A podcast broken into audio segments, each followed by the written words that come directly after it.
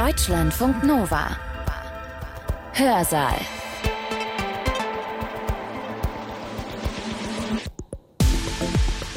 Ich freue mich, dass ihr da seid. Ich bin Sibylle Salewski.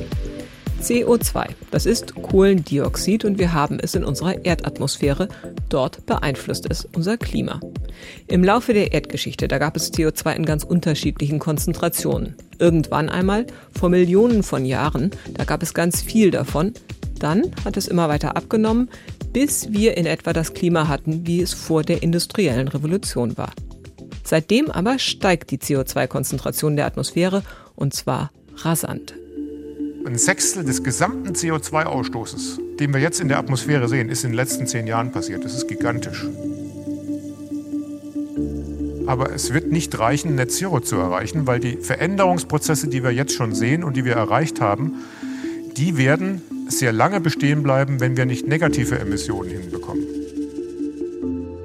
Von der Skalierung her wird klar, dass man das mit ein paar Kraftwerken und ein paar Solarzellen und ein paar Windrädern nicht schaffen wird. Diese Effekte sind nur mit Pflanzen zu machen. Mehr CO2 in der Atmosphäre. Das bedeutet, die Temperaturen steigen. Und das ist der Klimawandel, den wir zurzeit erleben, mit all seinen Folgen. Naturkatastrophen, Dürren, Hungersnot. Was kann man dagegen tun? Genau darum geht es bei uns heute im Hörsaal. Seit der industriellen Revolution beruht unsere Wirtschaft vor allem darauf, fossile Ressourcen zu verbrennen, Kohle zum Beispiel oder Öl. Und das war und ist für das Klima katastrophal. Also müssen wir weg davon. Wir müssen weg von einer fossilen Ökonomie hin zu einer pflanzenbasierten Wirtschaft, also hin zu einer Wirtschaft, die nachhaltig ist und die Pflanzen, die Biomasse als ihre Ressource versteht. Bioökonomie, das ist der Fachterminus dafür was Bioökonomie ist, was sie leisten kann und warum wir unsere Wirtschaft darauf umstellen müssen, das erklärt Andreas Weber gleich in seinem Vortrag. Er ist Biologe, Pflanzenforscher und Leiter des Instituts für Biochemie der Pflanzen an der Heinrich-Heine-Universität Düsseldorf. Und er ist Sprecher des Exzellenzclusters für Pflanzenwissenschaften C+. Solaranlagen, Windmühlen, das alles ist gut und wichtig, sagt Weber, aber es reicht einfach nicht. Wenn wir uns dem Klimawandel wirklich effektiv entgegenstellen wollen, sagt er, dann müssen wir uns über die Dimensionen, über die Skalierung des Problems erst einmal bewusst werden. Das ist das Herz der Bioökonomie. Und wenn wir das tun, dann werden wir sehen, dass Pflanzen ein entscheidender Teil der Lösung sein müssen. Der Vortrag von Andreas Weber hat den Titel Photosynthese Basis der Bioökonomie. Er hat ihn am 7. September 2022 gehalten, und zwar in Göttingen, auf der 16. Göttinger Akademiewoche. Die wird veranstaltet von der Akademie der Wissenschaften zu Göttingen und hatte in diesem Jahr das Thema Bioökonomie. Ich bin bei der Vorbereitung davon ausgegangen, dass das Publikum nicht nur aus Pflanzenforschenden bestehen wird. Deswegen habe ich versucht, die Biochemie und, und solche Dinge nicht zu tief zu machen und so ein bisschen eine Satellite View, also einen Blick von weit, weit oben auf das Thema zu werfen. Aber fangen wir erstmal mit einer Definition oder mit Definitionen an. Wenn man über ein Thema sprechen möchte, ist es immer gut, wenn man zunächst erstmal eine Definition des Begriffs hat. Die Definition der Bundesregierung sagt, dass die Bioökonomie Erzeugung, Erschließung, Nutzung biologischer Ressourcen, Prozesse und Systeme umfasst, um Produkte, Verfahren, Dienstleistungen in allen wirtschaftlichen Sektoren im Rahmen einer zukunftsfähigen Wirtschaftssystems bereitzustellen. Das ist ein langer Satz, in dem das Wort Pflanze nicht vorkommt. Die ist da einfach unter Ressourcen, biologische Ressourcen versteckt.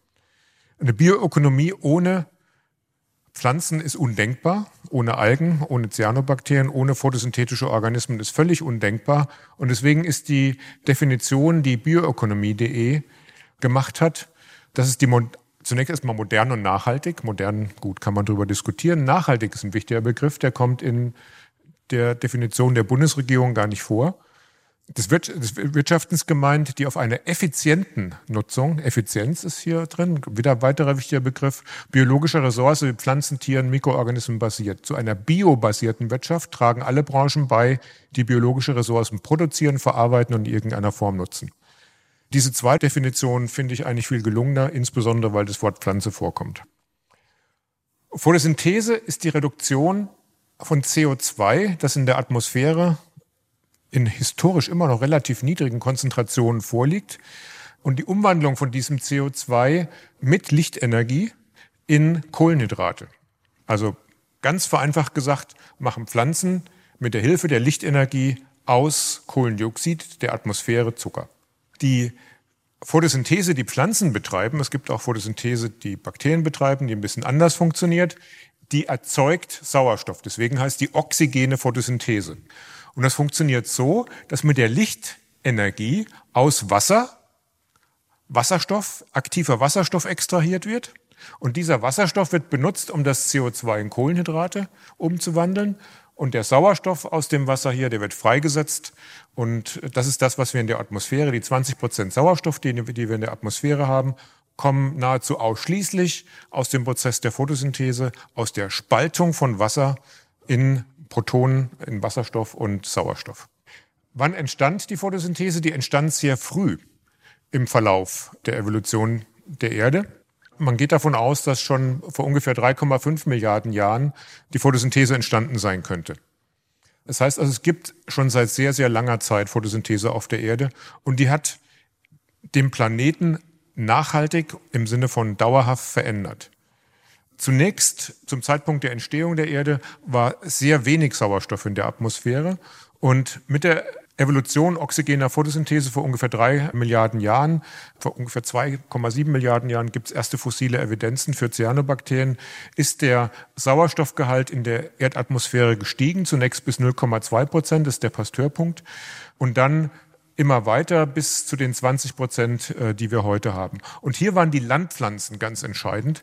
Bis zur Evolution der Landpflanzen, daran wird ja auch hier in Göttingen gearbeitet, Jan de Vries arbeitet daran, war der Sauerstoffgehalt in der Atmosphäre noch relativ niedrig und mit der Entwicklung dieser Wälder auf der Erdoberfläche ist dann sehr, sehr viel Sauerstoff entstanden. Und das sind die letzten 500 Millionen Jahre, in denen wir ungefähr diese Atmosphäre haben, wie wir sie jetzt haben.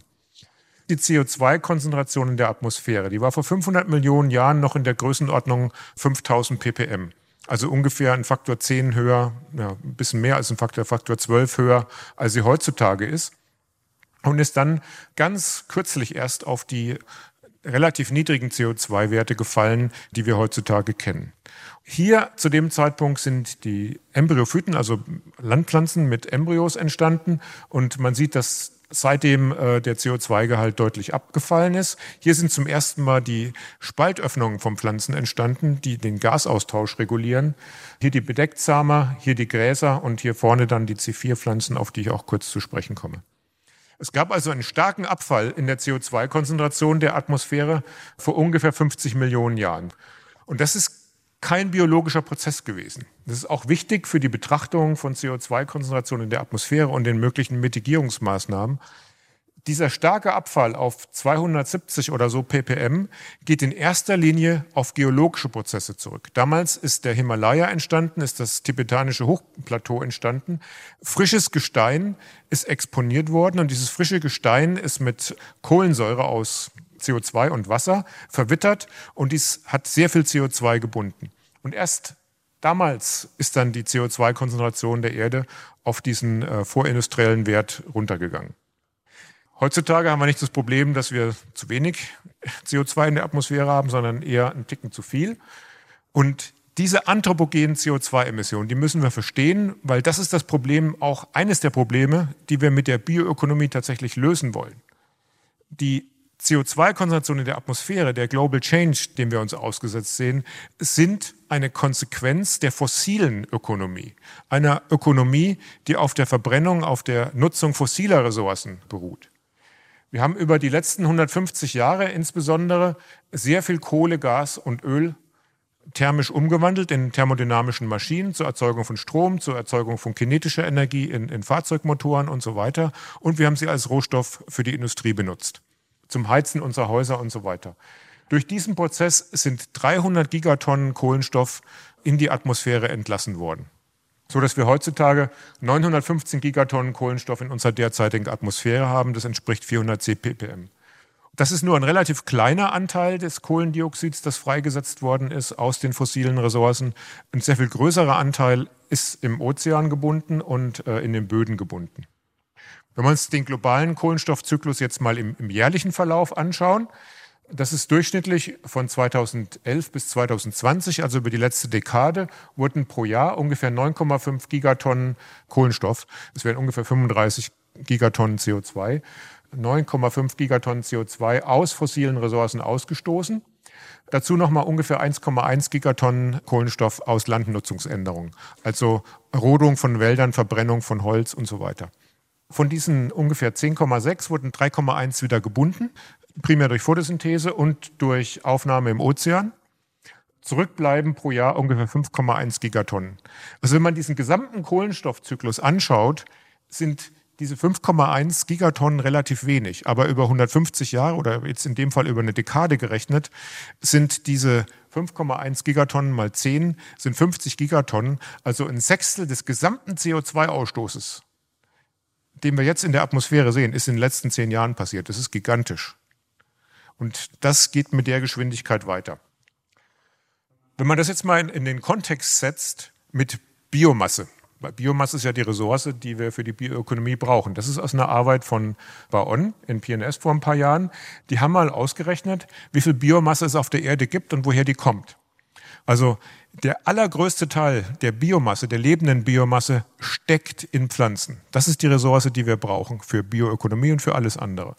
Ein relativ kleiner Anteil steckt in Bakterien, Protisten, äh, Pilzen, Tiere ganz wenig, nur zwei Gigatonnen. Und davon sind die meisten noch Arthropoden, also Insekten und so weiter. Mammals, Humans, das ist vernachlässigbar an Biomasse. Gemessen an ihrem vernachlässigbaren Anteil an der Biomasse haben sie einen relativ großen Effekt auf das Ökosystem, muss man sagen. Ist auch in diesem Dia gezeigt. Das wiederum aus dem Labor von Ron Milo kam in Nature raus vor zwei Jahren. Und dort haben sie einfach mal ausgerechnet, wie viel Masse Menschen im Verlauf der letzten 150 Jahre erzeugt haben, in Form von Zement, in Form von Gebäuden, in Form von Straßen, von Asphalt, von Leitungen, von Autos, was auch immer. Gebäude und Infrastruktur 110 Gigatonnen. Bäume und Sträucher sind auf der Erde sind 900 Gigatonnen Biomasse. Jetzt vor zwei, drei Jahren hat die durch Menschen erzeugte Masse die biologisch erzeugte Masse bereits überschritten. Und das finde ich auch hier eindrucksvoll. Es gibt ungefähr vier Gigatonnen Tiere auf der Welt und acht Gigatonnen Plastik. Warum ich all dieses erzähle, das zeigt einfach mal die Skala, auf der wir arbeiten. Und Skalen zu verstehen, die Dimension zu verstehen, das ist absolut essentiell, um Bioökonomie richtig zu denken. Weil wenn wir die klassischen bioökonomischen Ansätze, wir nehmen hier ein bisschen Abfall und machen daraus ein bisschen neue Plastiktüten oder sowas, das adressiert nur einen ganz, ganz kleinen Sektor der Bioökonomie. Wir müssen im Prinzip es schaffen, das hier umzustellen auf einen nachhaltigeren Prozess. Gleichzeitig müssen wir es auch noch schaffen, die CO2-Emissionen zu reduzieren auf Null. Und ich zeige gleich, dass wir von der Null auch runterkommen müssen. Und dazu müssten wir jetzt jährlich einen Emissionsrückgang von 1,4 Gigatonnen Kohlenstoff haben. Davon sind wir weit entfernt. Das gilt für, um das 2050-Ziel von Net Zero zu erreichen. Ähm, das heißt, je länger wir brauchen, um auf diese 1,4 Gigatonnen Reduktion zu kommen, umso mehr müssen wir pro Jahr sparen.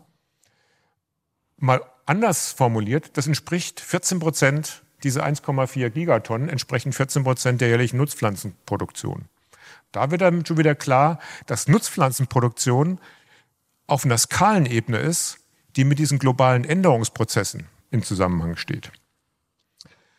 Gut, Net Zero ist schön, müssen wir hin, müssen wir möglichst schnell hin, aber es wird nicht reichen, Net Zero zu erreichen, weil die Veränderungsprozesse, die wir jetzt schon sehen und die wir erreicht haben, die werden sehr lange bestehen bleiben, wenn wir nicht negative Emissionen hinbekommen. Das ist vor ein paar Jahren publiziert worden.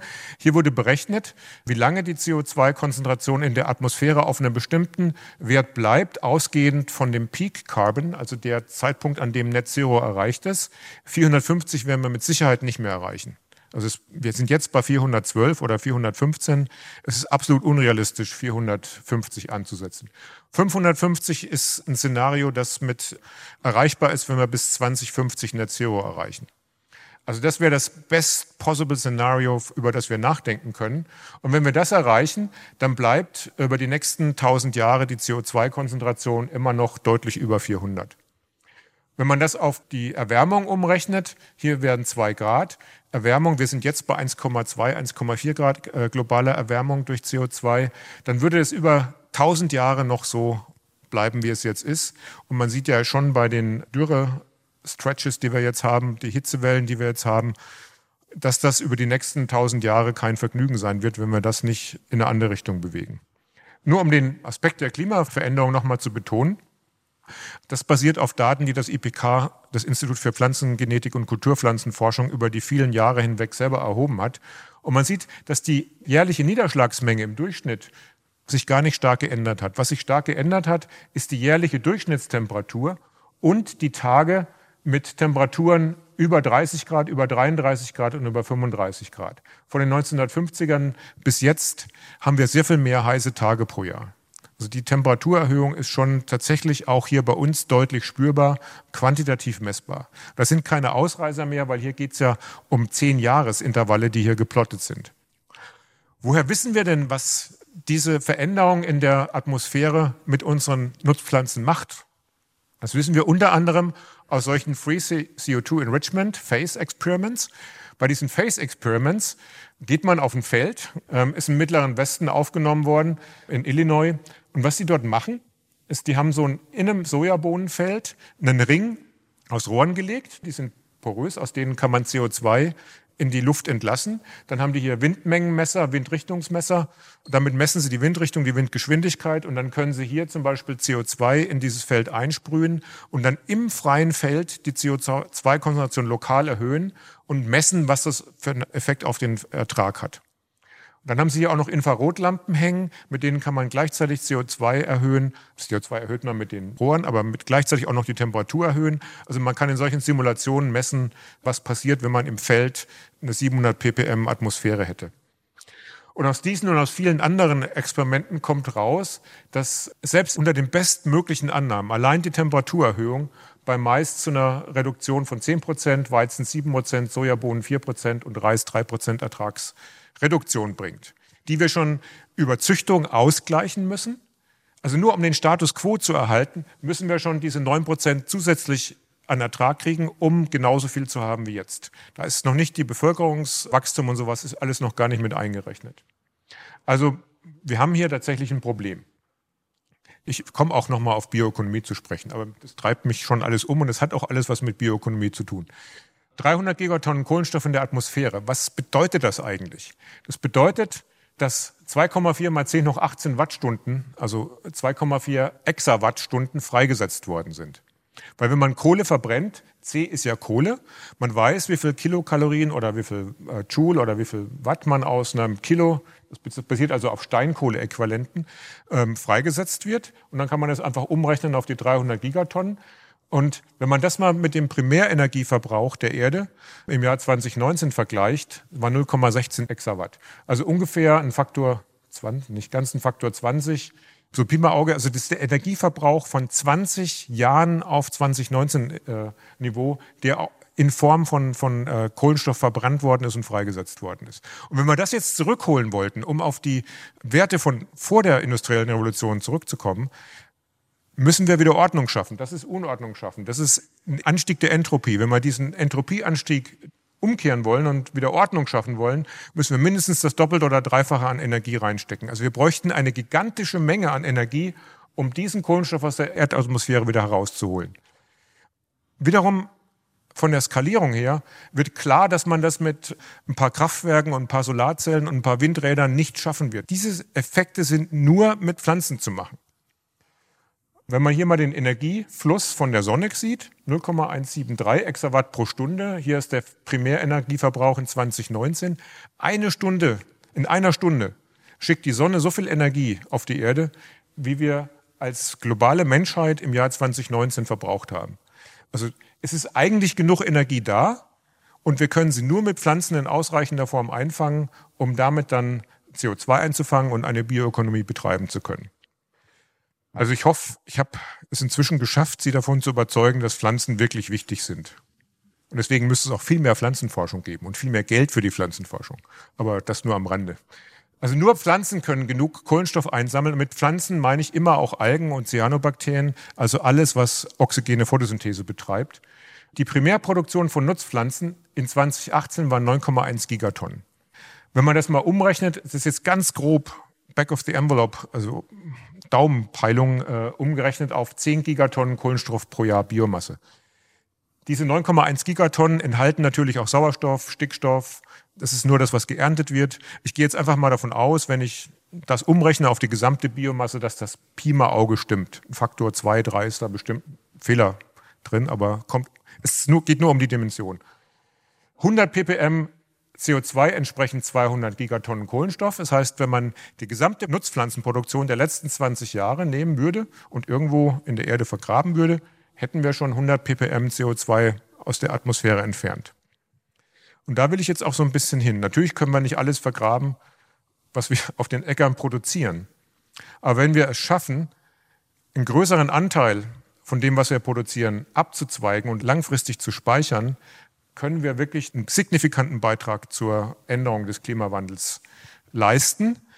Aber wir müssen gleichzeitig die Menschen ernähren. Wir müssen gleichzeitig eine Bioökonomie betreiben. Wir dürfen nicht mehr Land dafür benutzen, weil Landnutzung geht einher mit Biodiversitätsverlust und auch wiederum mit CO2-Emissionen.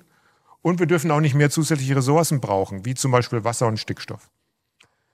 Und da haben wir natürlich eine ganz tolle Lösung für, nämlich die Photosynthese und die können wir auch verbessern. Zum Teil mit Züchtung, zum Teil möglicherweise auch mit synthetischer Biologie.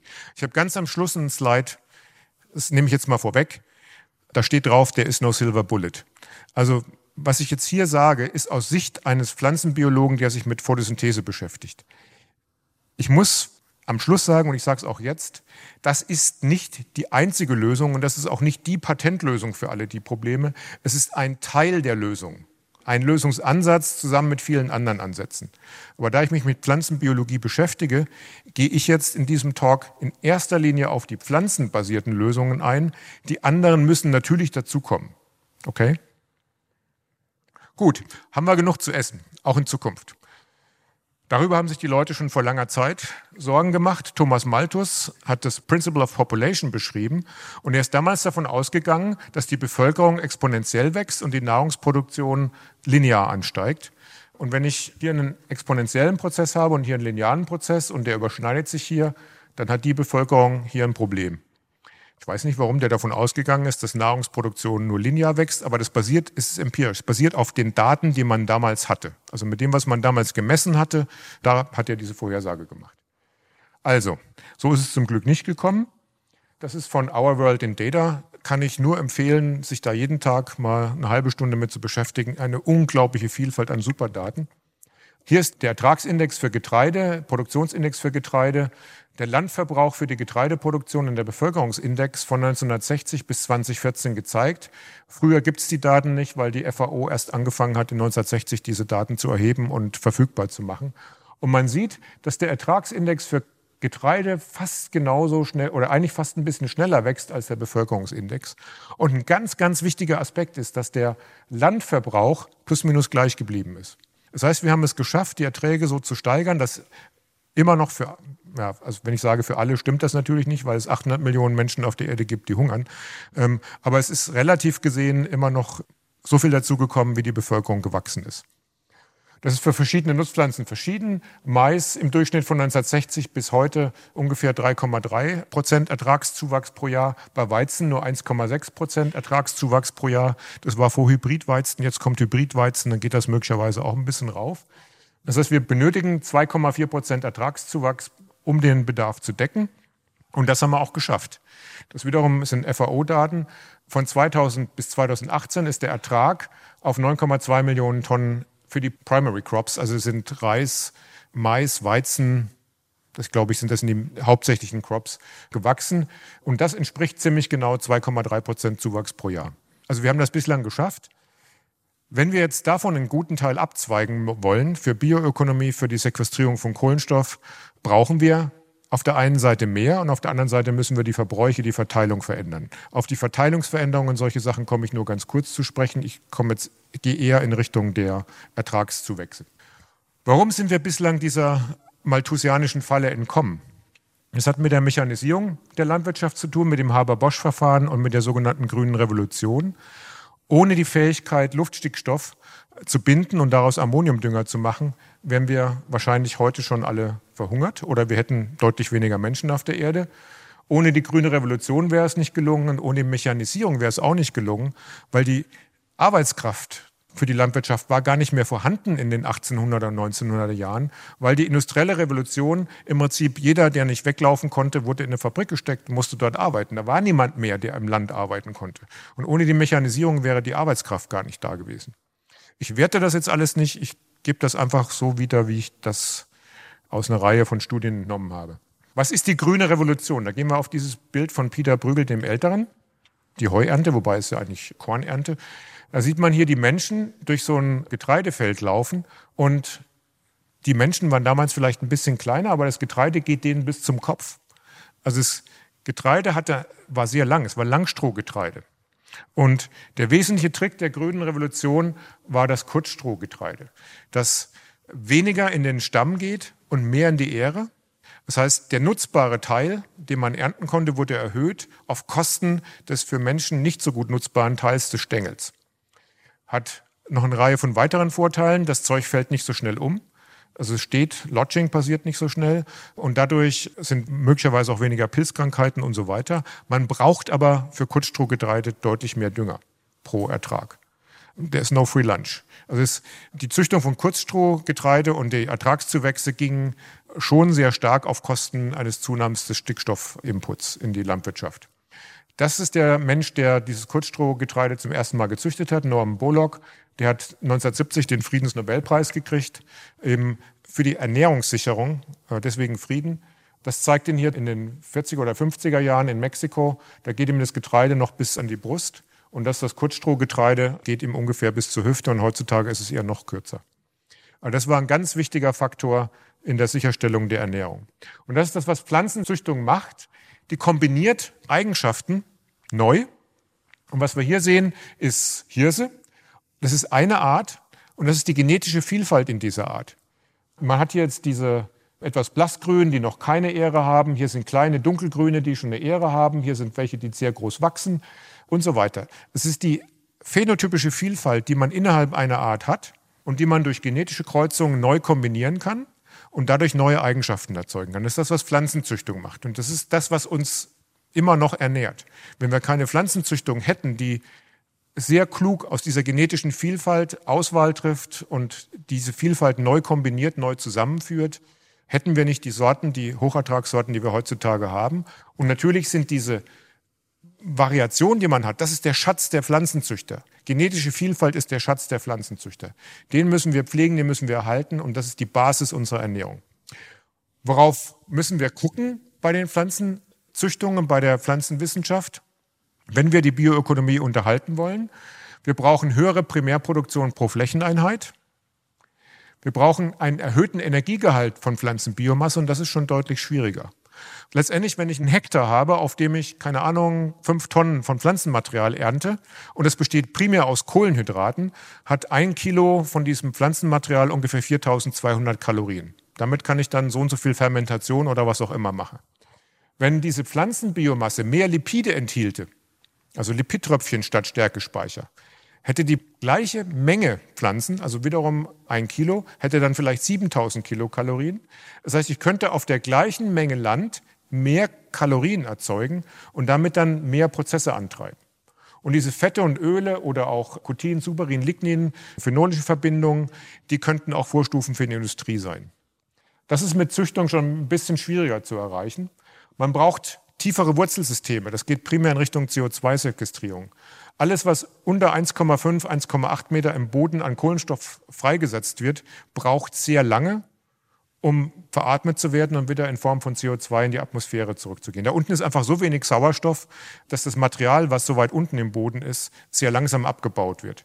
Also Pflanzen, die Photosynthese betreiben, den Teil des Zuckers, den sie in der Photosynthese machen, runterschaffen in die Wurzel und in irgendeiner Form tief im Boden ausscheiden, dieser Kohlenstoff wird da sehr, sehr lang gebunden bleiben und er trägt dazu bei, die Bodenfruchtbarkeit zu verbessern. Dafür braucht man tiefe Wurzelsysteme. Man muss Ertragsverluste vermeiden. Wir reden bei der Verteilung von Pflanzenmaterial, von Biomasse häufig über Verluste, über Wegwerfen von Lebensmitteln und so weiter. Das müssen wir reduzieren. Es lässt sich am einfachsten das reduzieren, was auf dem Feld tatsächlich verloren geht. An Insekten, an Pilze und so weiter. Weil da habe ich das noch alles auf einem Feld. Da kann ich den Verlust zentralisiert bekämpfen. Wenn ich das am Ende der Nahrungskette machen muss, dass weniger weggeworfen wird aus den Kühlschränken, da muss ich 80 Millionen Haushalte erreichen, die das weniger machen, weniger einkaufen. Das, was ich auf dem Feld an Verlusten vermeide, muss ich nur auf einer bestimmten Anzahl von Hektar zentral machen. Also das ist der erste Ansatzpunkt für Vermeidung von Verlusten. Wir müssen weniger Ressourcen reinstecken. Wir können versuchen, weniger Atmung in Pflanzen zu haben. Pflanzen machen am Tag Photosynthese, erzeugen Zucker. Nachts müssen sie auch atmen, müssen Energie erzeugen. Und da geht ein guter Teil der am Tag eingesammelten Energie wieder verloren. Das ist ein Prozess, mit dem wir uns viel zu wenig beschäftigen in der Forschung. Wenn wir die Atmung reduzieren könnten, könnten wir auch wiederum pro Hektar, ohne irgendwie einen Tropfen Wasser mehr reinstecken zu müssen, ohne ein Gramm mehr Dünger, mehr Ertrag haben. Warum ist Flächennutzung so wichtig? Das zeigt Deutschland. Ich komme ja vom Holzchen auf Stöckchen hier, aber ich hoffe es trotzdem einigermaßen erträglich zuzuhören. Flächennutzung in Deutschland. Landwirtschaftlich genutzte Flächen ist die Hälfte unserer Landfläche. Da kann man nicht mehr mehr draufsatteln. Und das gilt für viele andere Länder in Europa und auch äh, außerhalb Europas auch. Also Fläche ist begrenzt und wir müssen eher den Flächenbedarf der Landwirtschaft zurückfahren, weil landwirtschaftlich genutzte Flächen sind wenig biodivers und je weniger Flächen wir landwirtschaftlich nutzen müssen, umso mehr Fläche steht zur Verfügung für die Erhaltung von Biodiversität. Wobei diese Flächen natürlich dann nicht benutzt werden dürfen, um da Häuser draufzustellen oder sonst irgendwas. Also ein anderer Punkt wäre, weg mit den ganzen Einfamilienhäusern, alle in Eigentumswohnungen und High-Risers. Das wäre auch ein richtiger Weg. Ist politisch nicht so einfach durchzusetzen. Warum ist Flächenökonomie wichtig? Ganz kurzer Exkurs. Der Beton, der in ein neu gebautes Haus reingeht, der CO2-Footprint von einem neu gebauten Haus, dafür kann man sehr lange um die Erde chatten. Das ist eben, finde ich, in der öffentlichen Diskussion auch immer ein bisschen unehrlich. Also viele Dinge, die für uns convenient sind, die werden gar nicht benannt und dann schiebt man das immer auf so eine Sachen, die man einfach machen kann. Den Wegwerfkaffeebecher bitte nicht, aber keine Trinkhalme.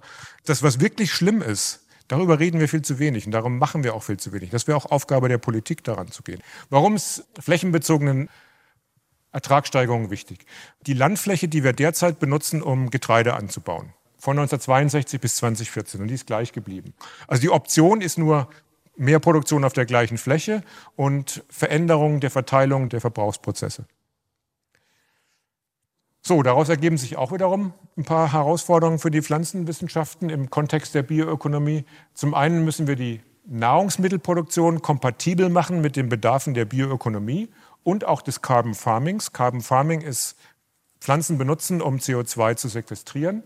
Und dafür brauchen wir natürlich interdisziplinäre Ansätze, von denen es in Deutschland viel zu wenige gibt und in Deutschland auch schlecht durchführbar sind, weil Forschungsförderung für interdisziplinäre Ansätze zu bekommen, ist notorisch schwierig. So, das ist wie Photosynthese in einer idealen Welt mit viel CO2 funktioniert. Ideale Welt aus Sicht einer Pflanze. Eine Pflanze mag viel CO2. Das Enzym Robisco greift sich CO2 aus der Atmosphäre und hängt es an einen phosphorylierten Zucker dran. Und dann entsteht ein Molekül, das nennt sich 3-Phosphoglycerinsäure. Und diese 3-Phosphoglycerinsäure wird mit Energie und Wasserstoff aus der Photosynthese umgewandelt in Triosephosphate und das ist dann Zucker. Also hier wird eine Säure umgewandelt in Zucker und für diese Umwandlung braucht man Elektronen und, äh, und Wasserstoff und das ist der Prozess, den die äh, Photosynthese zur Verfügung steht. Und diese Triosephosphate sind die Mutter aller Verbindungen. Jedes Kohlenstoffatom in unserem Körper, in dem Holz hier, in der Nahrung, die wir essen, war irgendwann mal ein solches Triosephosphat in der Photosynthese. Ein guter Teil des produzierten Triosephosphats geht zurück, um den Akzeptor neu zu machen und ein bisschen was kann man entnehmen und daraus die Biomasse der Erde machen. Und vorhin haben wir ja gehört, diese ungefähr, keine Ahnung, 600 Gigatonnen Biomasse waren alle mal Triosephosphate. Die Welt ist nicht ideal, auch nicht für die Photosynthese. Inzwischen gibt es 20 Prozent CO2 in der Atmosphäre. Und das Enzym Robisco kann nicht nur CO2 binden, sondern auch Sauerstoff. Und wenn es Sauerstoff bindet, erzeugt es zwei Phosphoglycerin. Das ist die 3-Phosphoglycerinsäure, die wir haben wollen. Und mit Sauerstoff entsteht aber auch die 2-Phosphoglykolsäure. Und diese 2-Phosphoglykolsäure ist ein toxischer Metabolit, der die Prozesse der Photosynthese inhibiert. Also die Pflanze produziert einen Metaboliten, der ihren Hauptprozess, die Photosynthese, blockt. Und deswegen muss dieses Phosphoglycolat ganz schnell entfernt werden. Und dafür gibt es einen komplizierten Prozess, der nennt sich Photorespiration. Da gehen wir im Detail gar nicht drauf ein.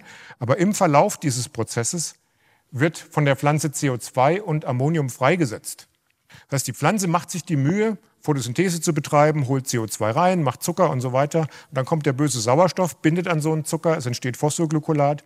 Und um dieses Phosphoglycolat loszuwerden, muss die Pflanze das Phosphoglycolat umwandeln in die Aminosäure Glycin, die dann spalten und dabei wird CO2 und Ammonium frei. Ammonium ist auch nochmal wichtig, das ist der Dünger.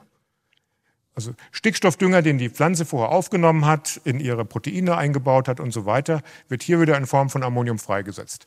Also das ist praktisch die Antiphotosynthese. Und das passiert bei einem Prozess in Mitochondrien von Pflanzen. Da wird zweimal die Aminosäure Glycin in Serien umgewandelt und dabei entsteht das CO2 und das Ammonium. Diese Photorespiration führt zu Ertragsverlusten. Ein ehemaliger Postdoc von mir, der Berkeley Walker, hat das mal ausgerechnet. Nur für die USA unter der Annahme, dass Photorespiration in C3-Nutzpflanzen in den USA 30 Prozent Ertragsverluste bedeutet. Das ist realistisch. Das wären 148 Milliarden Kalorien die nur durch Photorespiration verloren gehen. Nur durch die Sauerstoffbindung an Ribulose 1,5-Bisphosphat. Das würde ausreichen, um 200 Millionen Menschen ein Jahr zu ernähren. Das heißt, wenn wir die Photorespiration verringern, können wir ohne mehr Input, sogar mit weniger Input, weil wir auch das Ammonium nicht verlieren, mehr auf der gleichen Fläche produzieren. Und dann das Mehr, was wir haben, kann in die Bioökonomie gehen, können wir speichern, was auch immer. Also der Gegenwert einer Reduktion dieser Verluste um 5 Prozent, und das müssen die Amis natürlich immer machen, da müssen Dollars hinterstehen, ist eine halbe Milliarde Dollar. Anders formuliert, es gibt Raum für Verbesserungen. Hier ist die Temperatur eines Pflanzenbestands gezeigt von 10 bis 40 Grad.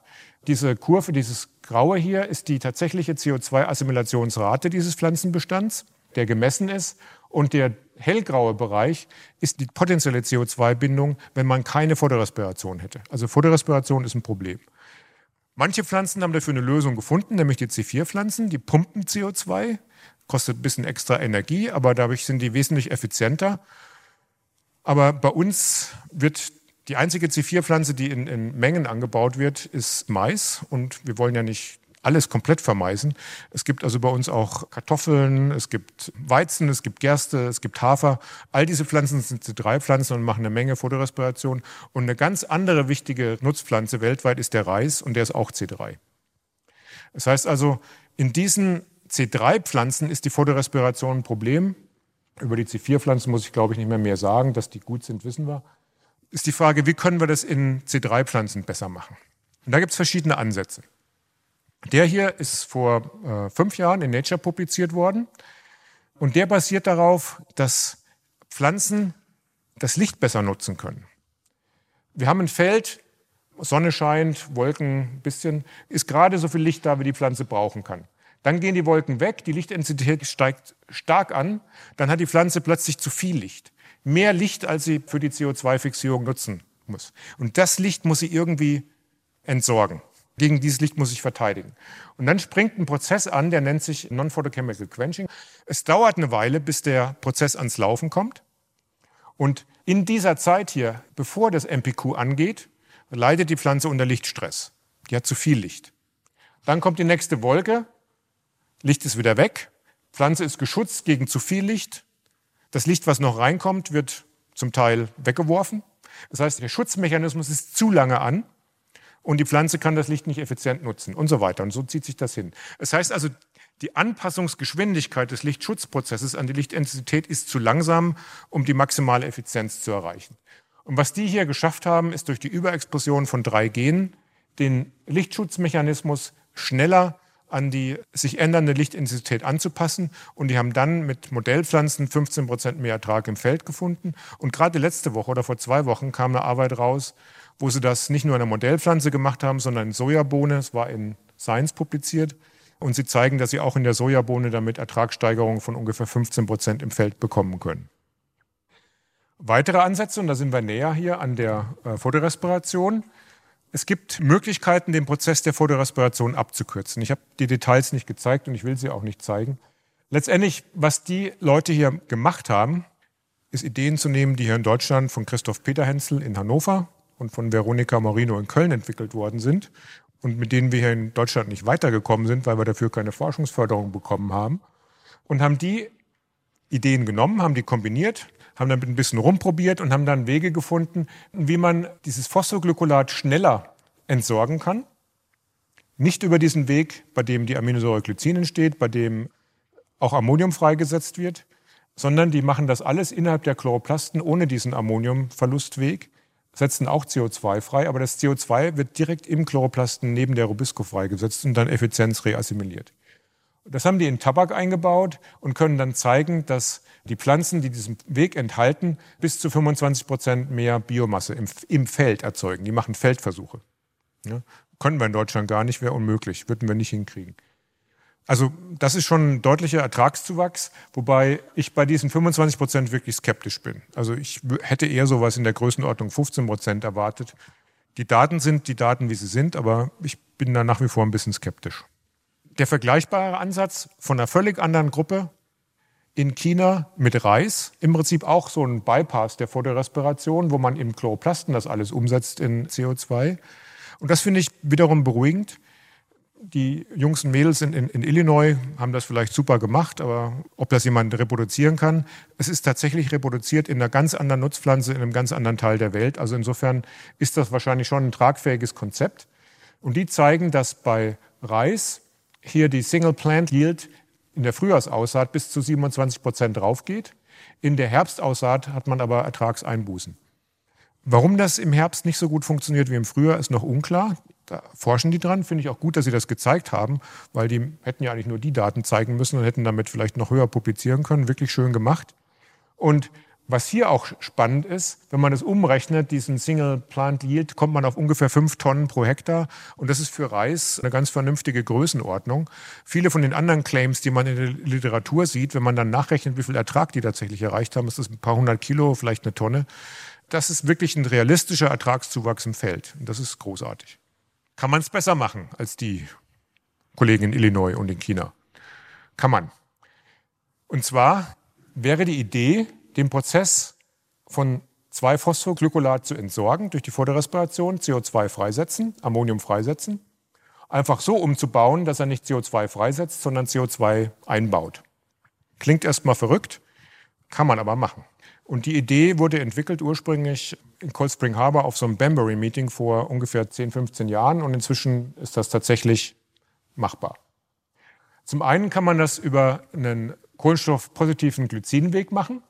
In dem Fall wird Glycin nicht mehr gespalten, um daraus eine Methylgruppe zu gewinnen, mit der man dann später Serien herstellen kann, sondern man erzeugt diese Methylgruppe direkt aus CO2 über Ameisensäure Phenyltetrahydrofolat, Methylentetrahydrofolat. Das heißt also, man baut CO2 über ein Enzym, Formate Hydrogenase, in eine kleine Säure ein. Die reduziert man dann bis zum Methylen und dann nutzt man das mit Glycin umzusetzen. Und dann müssen wir kein Glycin mehr spalten und CO2 freisetzen und wir müssen auch kein Ammonium mehr freisetzen. Funktioniert im Labor, wenn wir Format zugeben. Dieser Schritt von CO2 nach Format funktioniert noch nicht. Da sind wir auch mit Tobi und Kollegen dran, dafür eine Lösung zu finden. Das ist der erste kohlenstoffpositive Weg. Was noch cooler ist, ist dieser Weg hier. Der wurde in Nature Catalysis vor zwei Jahren, glaube ich, publiziert, aus dem Labor von Toby Erb und äh, Aaron Bar-Evan. Aaron ist leider vor zwei Jahren, 2020 ist er leider gestorben, sehr früh gestorben, äh, mit 40 schon. Der Mann war wirklich ein absolutes Genie im Bereich Stoffwechselentwicklung von neuen Wegen. Die Idee hier ist, dass wir Glykolat nehmen und Glykolat umwandeln in Glycolyl-CoA. Also wir aktivieren das Glykolat als Glycolyl-CoA und dann können wir mit einer Glycolyl-CoA-Carboxylase mit Bicarbonat, nicht mit CO2, mit Bicarbonat das umwandeln in Tratonyl-CoA und das dann über einen weiteren Weg Tatonat-Semialdehydglycerat und dann zum 3-Phosphoglycerat. Die Enzyme sind alle da, die funktionieren und diese Enzyme gibt es in der Natur nicht. Die Glycolyl-CoA-Carboxylase ist entwickelt worden aus einer Acetyl-CoA-Carboxylase, die es auch in Chloroplasten von Pflanzen gibt, über synthetische Evolution in Richtung Glycolyl-CoA in Bakterienstämmen selektiert worden. Und damit kann man jetzt diesen Prozess machen. Das ist schon in Arabidopsis eingebaut. und funktioniert im Prinzip schon in Arabidopsis, aber ist noch zu früh zu sagen, um das wirklich, wo das wirklich hingehen wird. Modellierung bestätigt aber, dass diese Bypasses, diese neuartigen Bypasses, ich habe jetzt nur einen davon gezeigt, tatsächlich effektiv sind. Dieser Taco-Pathway hätte bei 20 Prozent Sauerstoff in der Atmosphäre ungefähr 25 Prozent Ertragszuwachs. Der, der B-Case wäre noch bei ungefähr 10 Prozent und der B-Hack, den wir kürzlich publiziert haben, hat immer noch 5 bis 6 Prozent Ertragszuwachs. Also man kann solche neuen synthetischen Pathways in Pflanzen einbringen und die führen zu Ertragszuwächsen und man braucht dafür drei bis vier Gene, um das zu erreichen. Also es ist viel, viel einfacher als äh, C4 zu engineeren oder sowas. Wassernutzungseffekt, Effizienz ist ein anderer wichtiger Aspekt, gehe ich nur ganz kurz drüber. Da gibt es auch noch eine Photosynthese-Version, die sehr wassereffizient ist. Und um ein Kilo Weizen zu machen, brauche ich 350 Kilo Wasser um ein Kilo Kammpflanze zu machen, nehmen wir zum Beispiel Agave, wäre eine Kammpflanze, brauche ich nur 50 Kilo Wasser. Das heißt, das ist viel, viel wassereffizienter. Und da haben wir inzwischen auch Systeme, die umschalten können zwischen der effizienten C3-Photosynthese, wie sie der Weizen macht, und der sehr wassersparenden Photosynthese, wie sie zum Beispiel die Agave oder die Ananas macht, und die, wenn wieder genug Wasser da sind, wieder umschalten können auf die C3-Photosynthese. Hier ist so ein Beispiel gezeigt aus dem Labor, das ist Talinum triangulare. Wenn man die über neun Tage, zwölf Tage trocknen lässt, rollen die die Blätter ein, die trocknen nicht aus, die bleiben weiterhin grün und turgeszent und die können diese Trockenheit über mehrere Tage, über Wochen hinweg aushalten. Und dann, sobald man die einmal gießt, sind die innerhalb von zwei Tagen sind die wieder da. Hier geht es nicht darum, Erträge zu steigern, hier geht es darum, Verluste zu vermeiden. Ne? Das führt nicht zu einer Ertragssteigerung, es führt aber bei einer langen Trockenperiode dazu, dass die Pflanzen überleben und wenn es dann wieder regnet, können die weitermachen. Ich bin gerade vor kurzem aus Süddeutschland zurück in den Westen gefahren. Dort, wenn man die Maisfelder sieht, die sind größtenteils komplett vertrocknet. Ja, solche Sachen wären im Prinzip mit diesen Ansätzen vermeidbar. Na gut, bevor wir zum Ende kommen, müssen wir noch darüber reden. Fleisch. Auch da sind Pflanzen natürlich äh, die bessere Alternative. Wir verbrauchen sehr viel von dem Pflanzenmaterial, das wir jetzt haben, für die Fleischproduktion. Und das ist ein schwieriges Thema, weil Leute, die Vegetarier sind, die machen das aus Überzeugung oder auch aus Gesundheitsgründen. Es ist sehr schwierig, Leute, die sich nicht vegetarisch ernähren wollen, davon zu überzeugen, das zu machen. Am überzeugendsten wäre es eigentlich, wenn es Produkte gäbe, die mindestens so gut schmecken wie Fleisch, wenn man Fleisch mag, die die Textur bringen, die nicht viel mehr kosten, die nicht wesentlich ungesünder sind als Fleisch und die nur aus Pflanzen gemacht werden. Und solche Produkte gibt es. Das auch aus, wurde in Nature vor 2017 gefeatured. Das ist hier dieses vegane Fleisch für Nicht-Vegetarier. Und da rede ich nicht über Beyond Burger oder Better Burger und diese ganzen Sachen, die man aus Bohnen macht und die auch gut schmecken, aber die schmecken nicht wie Fleisch. Und die überzeugen eine Person, die wirklich Fleisch haben will, nicht. Das ist eine okay Alternative, aber ist nichts, was man als Fleischesser jetzt akzeptieren würde. Dieses Produkt hier tut's. Das nennt sich ähm, Impossible Foods oder Impossible Meat. Das wird aus Sojabohne, Kartoffel, noch irgendwie, ähm, kommt immer Tapetenkleister rein in die ganze, also Methylcellulose ist immer drin in den Dingern. Ne? Irgendwie muss man das Wasser mit dem Protein ja verkleben, damit das nicht einfach austrocknet beim Braten. Ist also schon ein hochprozessiertes Nahrungsmittel, aber es ist ein deutlich nachhaltigeres Nahrungsmittel als Fleisch. Und der Trick ist, dass die ein Gen aus den Knöllchen von Sojabohnen genommen haben, das Leghemoglobin, das dort Sauerstoff bindet, ist ganz ähnlich dem roten Blutfarbstoff in Tieren, aber ist vegan, kommt aus Sojabohnen, haben das in Hefe eingebaut und produzieren in der Hefe dieses Soja-Leghemoglobin und rühren das dann mit dem Tapetenkleister, dem Sojabohnen und dem anderen Zeug zusammen und machen daraus diese Burger. Und der Trick ist, dass dieses hämgebundene Eisen, dieses Leghemoglobin, das führt beim Grillen zu dieser Maillard-Reaktion, wo Zucker mit Proteinen reagieren und dieses Röstaroma entsteht, das dann tatsächlich wie Fleisch riecht und auch wie Fleisch schmeckt. Wir waren gerade mit unserem Graduiertenkolleg vor kurzem in, in Michigan und unsere Hosts haben in großen Mengen Impossible Burgers bei Costco besorgt, in der großen Achterpackung, die es dann immer gibt.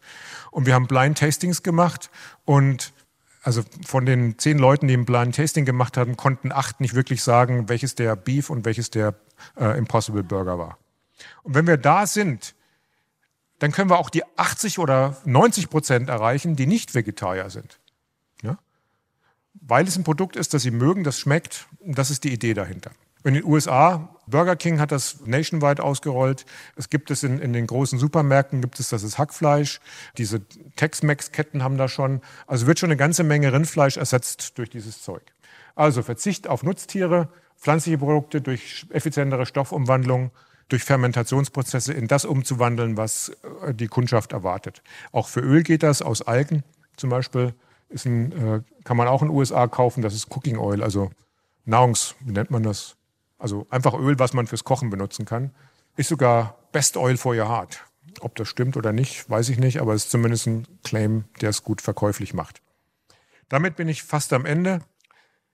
Ich habe versucht, Sie davon zu überzeugen, dass Pflanzen der einzige Weg sind, mit der wir aus der Misere rauskommen, in der wir sind. Nicht der einzige, das ist nicht der einzige. Aber ein ganz wichtiger Beitrag ist, um aus der Misere herauszukommen, in der wir sind. Um eine lebensfähige Bioökonomie zu bekommen, müssen wir die Pflanzenproduktion noch besser machen, als sie schon ist. Wir brauchen dazu möglicherweise auch genetische Veränderungen, die GMOs beinhalten, die Genomeditierung beinhalten.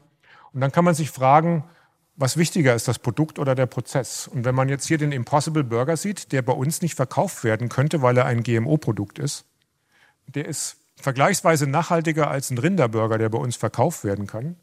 Und dann sieht man Werbung wie sowas hier, Non-GMO. Hier geht es um Wodka, also ein Produkt, das zu 40 Prozent kurzkettiges Fettzellgift enthält, was krebserregend ist und äh, abhängig macht. Das wird jetzt aus nicht genetisch verändertem Korn gemacht.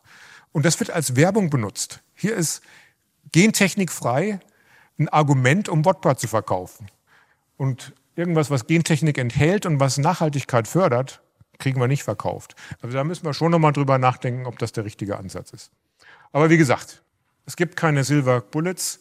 Es gibt eine Menge Werkzeuge und keines davon sollte ungenutzt bleiben. Auch die Aufforstung, Vernässung von Mooren, all diese Dinge, die wir machen können und machen müssen, tragen dazu bei. Bioenergie gekoppelt an Kohlenstoffsequestrierung, mehr Gebäude aus Holz. Holz als, als, als Baustoff speichert langfristig CO2. All diese ganzen Dinge müssen wir machen. Aber alles das hat irgendwo am Anfang mit Pflanzen zu tun. Und ich denke oder ich hoffe, dass ich Sie ein bisschen für Pflanzen und für Photosynthese begeistern konnte. Und jetzt können wir gerne auch darüber diskutieren. Das war der Pflanzenforscher Andreas Weber darüber, warum wir unsere Wirtschaft nachhaltig auf eine Pflanzenbasis umstellen müssen. Er hat diesen Vortrag am 7. September 2022 gehalten und zwar in Göttingen im Rahmen der 16. Göttinger Akademiewoche. Die wird in jedem Jahr veranstaltet von der Akademie der Wissenschaften zu Göttingen und stand in diesem Jahr unter dem Thema Bioökonomie.